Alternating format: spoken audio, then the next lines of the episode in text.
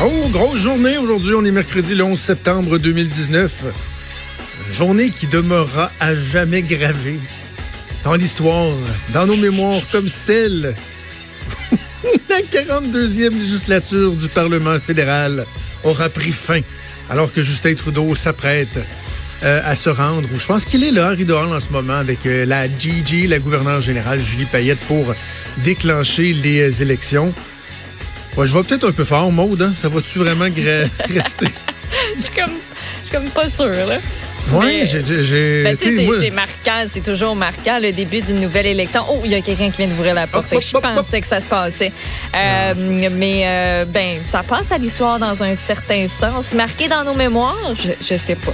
Je sais pas. Ben, en fait, c'est ça. C'est que le 11 septembre, lui, ne restera pas gravé dans nos mémoires. En fait, évidemment, il l'est déjà pour euh, de, de, tristes raisons. Un 18e anniversaire euh, des attentats du World Trade Center aujourd'hui. Évidemment, on est le 11 septembre. Toujours une journée un peu spéciale. On va y revenir un peu un peu plus tard dans l'émission. Deux volets super intéressants, je trouve, là, parce qu'il reste malgré le côté très tragique du 11 septembre, il, y a un intérêt à en parler. Et avec ben, Denis Anger, notre historien, on va revenir sur les événements du 11 septembre.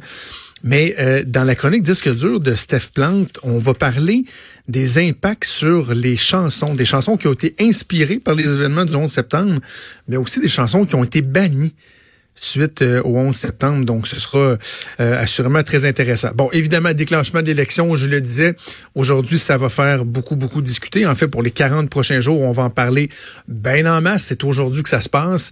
Euh, donc, je vous rappelle que c'est 338 sièges qui sont en jeu à l'échelle du pays, 78 au Québec. Le Québec qui va jouer un rôle très, très, très important dans cette élection-là. Je pense que c'est toujours le cas, parce qu'on a un poids là, assuré, assurément avec 78 sièges.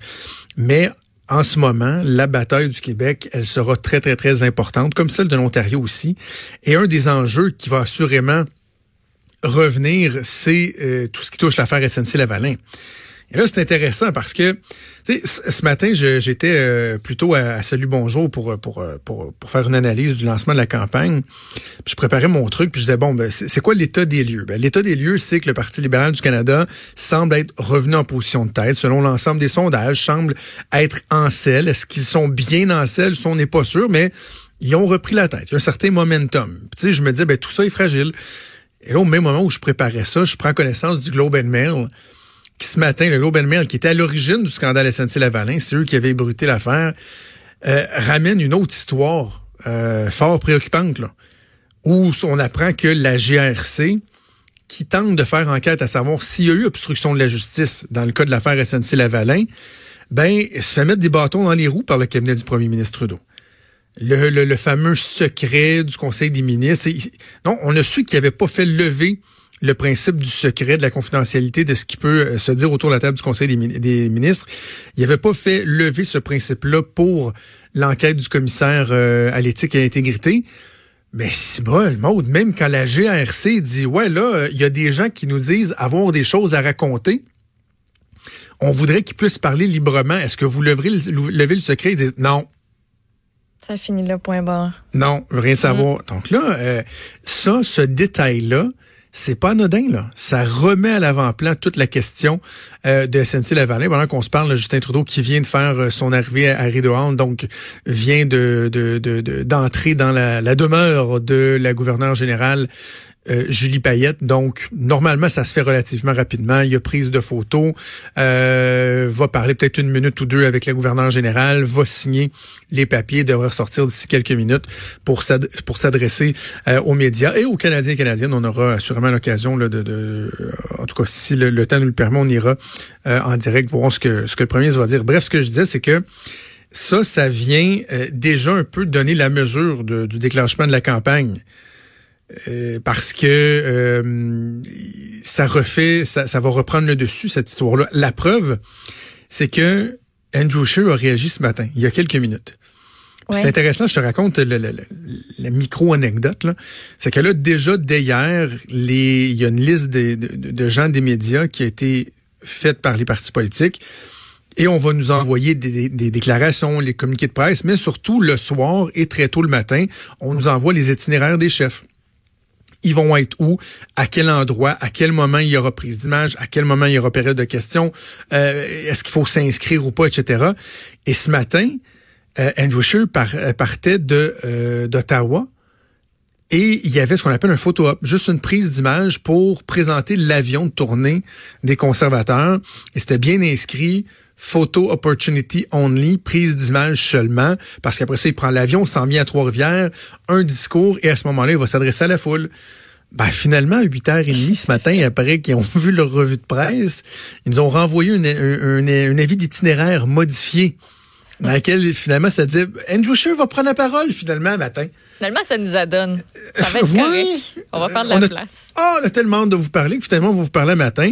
Et Andrew Scheer a tenté de donner la mesure. Et c'est ça qui est le fun. Puis c'est ça que je veux faire avec nos auditeurs. Euh, oui, on va parler des enjeux, on va parler de fond, mais tu sais, moi, je euh, pour avoir été dans, dans, dans, dans, dans un parti politique au sein d'un gouvernement, d'avoir travaillé à des élections, c'est l'aspect que je trouve le fun, c'est de vous expliquer un peu la stratégie, qu'est-ce qui se cache derrière ça et tout. Donc là, évidemment, Andrew Scheer, ce matin, s'est dit, moi, je veux donner le ton. Lui, c'est très bien que normalement, la personne qui a la pôle aujourd'hui, c'est le premier ministre qui déclenche l'élection. C'est lui qui est le premier sortant, va aller s'adresser aux gens, discours solennel, tenter de fixer les questions de l'urne, les enjeux et tout ça. Puis après ça, les oppositions partent après. Mais là, lui, s'est dit, non, non, moi, je vais sortir en premier je vais tenter de donner la mesure et de ramener l'histoire de SNC-Lavalin. Donc, on peut se douter que le, le, le, point de presse de Justin Trudeau va, son discours, il dira bien ce qu'il voudra, là, mais dans les questions des journalistes, déjà, premier point de presse, il risque d'être euh, rattrapé par euh, l'affaire euh, SNC-Lavalin. Bref, on va en parler beaucoup, l'élection fédérale. Inquiétez-vous pas, ce sera pas un blackout pendant 40 jours. Euh, un peu à l'image de, de, de, ce que je fais à la radio depuis euh, un bon moment déjà, même si je, je tripe sur la politique, euh, la planète continue de tourner. Là. Puis on va parler d'autres choses. Hein? Ça te oui, On va parler d'autres choses. Veux-tu une suite à ton anecdote? Quoi? De Andrew Scheer, tu sais, quand on dit que tout peut changer comme en 10 secondes d'écart, le brouillard à Trois-Rivières les force à atterrir à Québec finalement. Fait que ben l'événement va être retardé parce que ça va se tenir toujours en Mauricie, mais ils vont faire de l'autobus de Québec à Trois-Rivières pour euh, pour y arriver finalement. Ah, et ça c'est ça tu me dis ça là, j'ai comme euh, bon début de campagne. J'ai comme des étourdissements. moi, j'ai fait, euh, j'ai fait, quand j'étais au gouvernement, j'ai fait deux campagnes électorales, mais j'ai fait la campagne de 2003 comme bénévole, tu sais, militant. Mais j'étais au gouvernement en 2007, à l'époque, avec Nathalie Normando. Donc, moi, j'avais passé la campagne en Gaspésie à m'occuper de tous les comtés de la Gaspésie au niveau des communications et tout. Et celle de 2008, on avait été réélu majoritaire. Là, j'étais au cabinet du premier ministre euh, à ce moment-là et j'étais sur l'autobus de tournée. Je m'occupais des médias électroniques, donc euh, la télé euh, essentiellement. Et, tu sais, des imprévus comme ça, là, c'est stressant, là. Ah! Parce que chaque petit truc, petit élément peut donner l'impression que ta campagne est en train de dérailler. OK. Souvenons-nous justement en 2008, euh, le plus bel exemple. Puis euh, après ça, on va passer à autre chose euh, parce que dans le deuxième bloc, on va parler de Carl Valley, qui est l'ancien attaché de presse de Stephen Harper. Il va nous pouvoir nous parler lui aussi de la réalité des, campagnes électorales. Mais donc, je termine là-dessus. En 2008, Mario Dumont-Ladécu forme l'opposition depuis quoi, un peu plus d'une année, depuis l'élection de 2007 c'est l'opposition officielle. Là, c'est leur chance de peut-être former le gouvernement. Et au lancement de la, campagne, la journée du lancement, nous, on fait notre lancement, c'était au Quai des Cageux, si je ne me trompe pas, sur la promenade de Champlain. Ici, il fait beau, soleil, on embarque dans l'autobus, tout le monde est content, tout, le monde est content, tout le monde est radieux. Et Mario, lui, faisait son lancement, je me sais plus c'était où, mais quelque part dans le bois, là. C'était en beau, ces choses de même, dans le bois. Et euh, quand ils sont venus pour partir, l'autobus est resté jamais dans le bout. Non.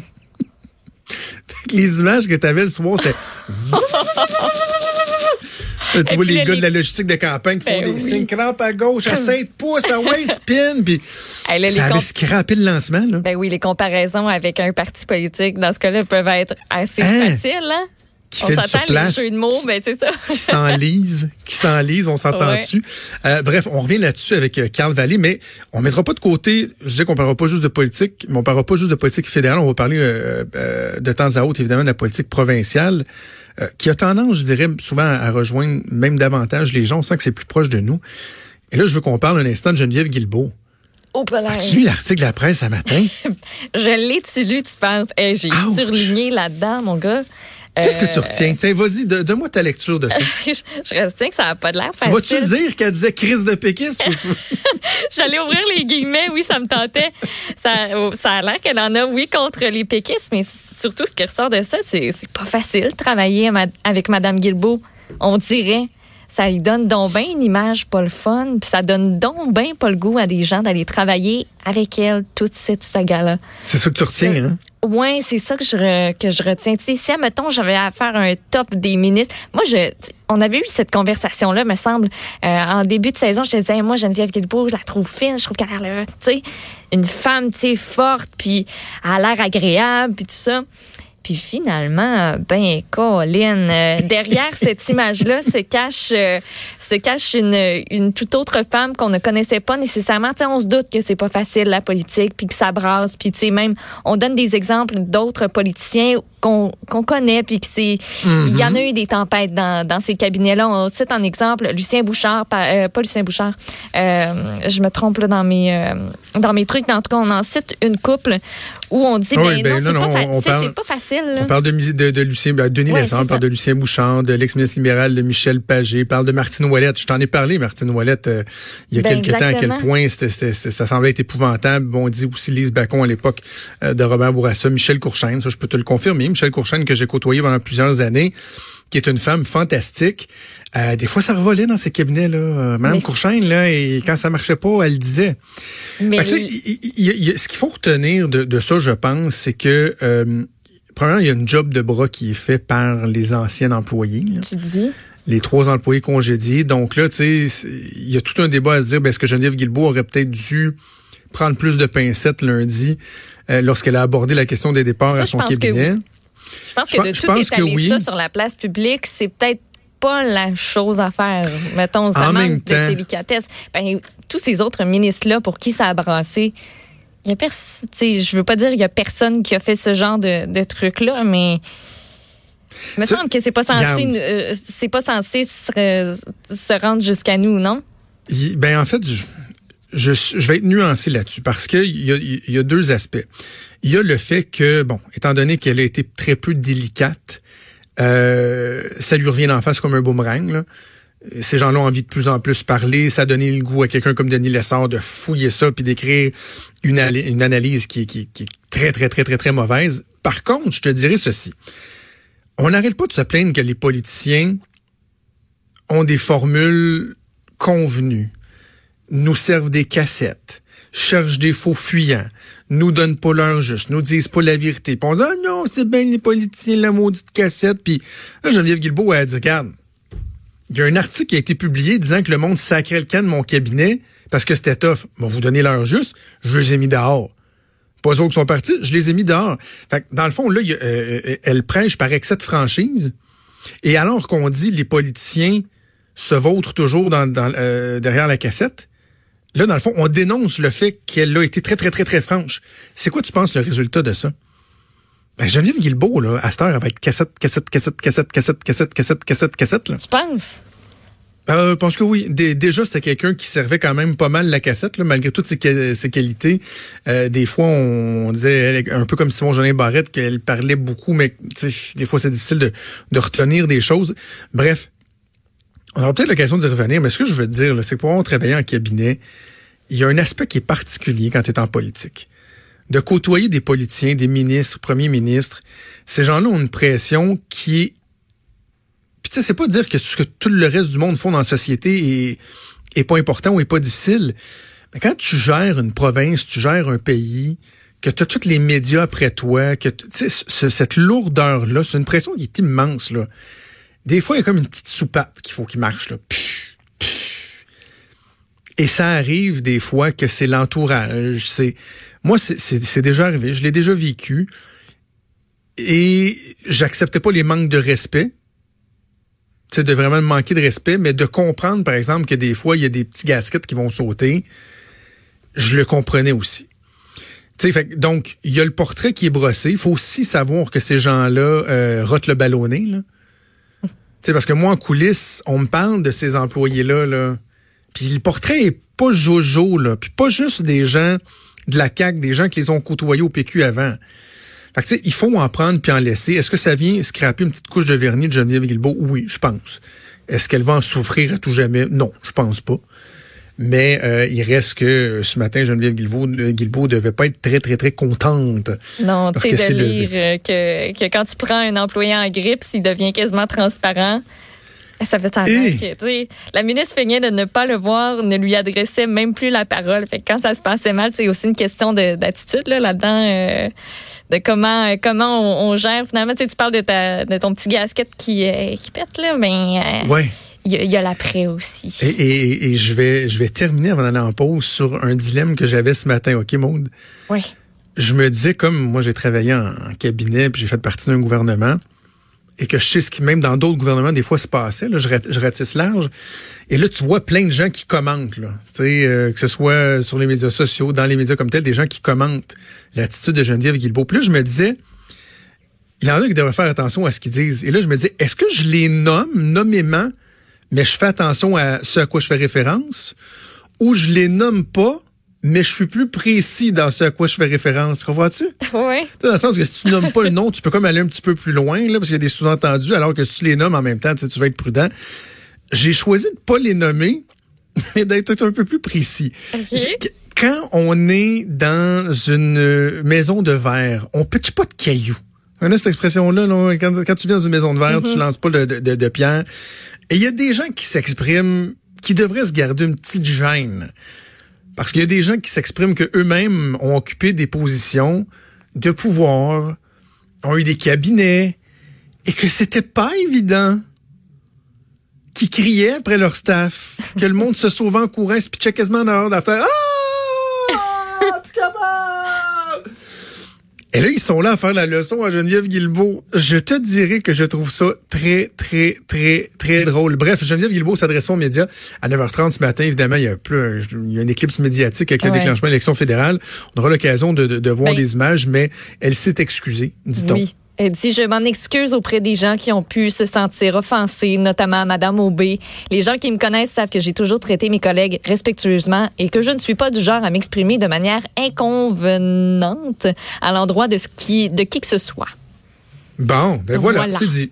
Est-ce que ça va permettre de, de, tourner la page? Seul le temps nous le dira. En tout cas, on va tourner la page sur ce bloc d'intro, puis on revient dans quelques instants. Vous écoutez Franchement dit. Avenir sur Cube Radio. Cube Radio. Dès 12, on n'est pas obligé d'être d'accord avec Sophie Durocher. Cube Radio. Cube Radio. Autrement dit. Et maintenant, autrement écouté.